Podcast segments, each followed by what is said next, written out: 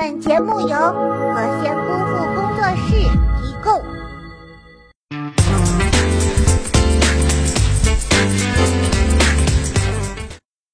包大人，咱们去看《复仇者联盟二》呗。复仇者联盟我都看到第八部了，真的假的？复联不才出第二个吗？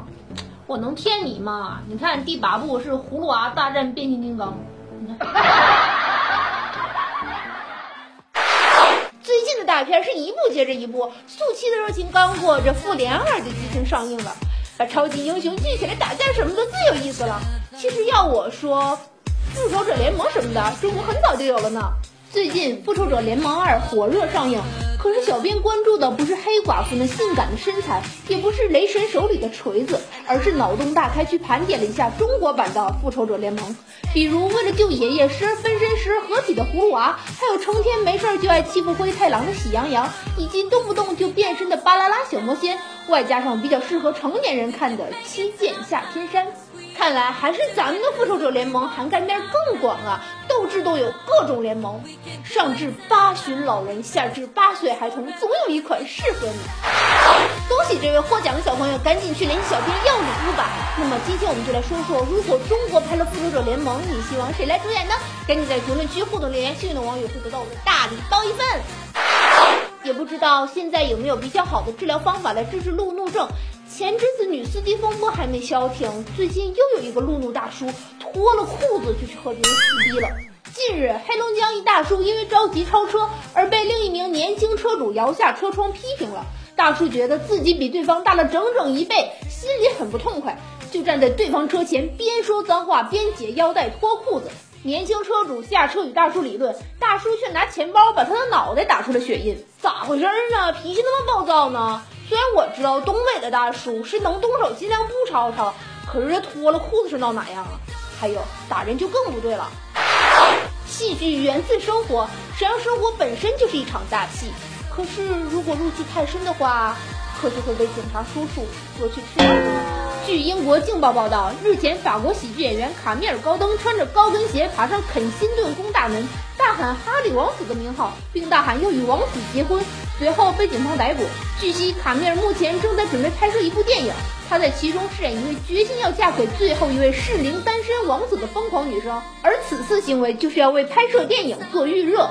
这得回不是惊悚片啊，这要是拍个跳楼的戏份，还没开拍，估计就杀青了。龄单身女汉子最后的结局也只能是乖乖的接受相亲。如果相亲的时候遇到的是不一样的美男子，那么女汉子一定会选择孤独终老的。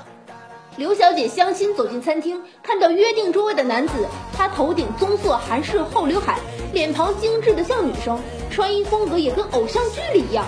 太夸张了，好看的不像真实的。刘小姐说，由于对方太美貌，她惊讶的连招呼都没打，直接走了。事后被她母亲大骂了一顿，可能是审美观不一样吧。为什么我一想到这种男生，脑子里就会自动的浮现出那首歌曲？游泳的时候，如果遇到小动物来捣乱，你会怎么做呢？如果这个小动物是鲨鱼呢？日前，外国一名男子就遇到了这样的情况，在慌乱之下，他决定以手戳鱼眼的方式来迎战鲨鱼。他虽然多处被咬伤，但最后成功击退鲨鱼，幸运逃脱。咦，好奇怪，居然没有先自拍发状态再自救，这根本不符合科学。天下大事，合久必分，分久必合，分分合合，你他妈在逗我！湖北十堰女子吴某和男子温某婚内出轨，两人各自离了婚。结果因生活琐事不停吵架，一次厮打后闹到了派出所。吴某将前夫叫来助阵，温某也将前妻叫来，四个人在派出所内互相数落对方的不是。在民警的劝说下，他们彼此同前任复合了。这听着怎么跟昨天那两姐妹换夫如出一辙呢？还有，没有前任该怎么破？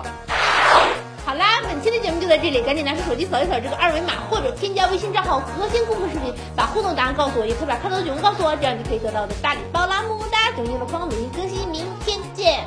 我给大家讲个笑话，从前有个北极熊，它住在北极，有一天它闲着没事儿，它就自己往下薅毛，一根一根薅，最后把自己薅的像葛优似的。他说了一句：“好冷啊。”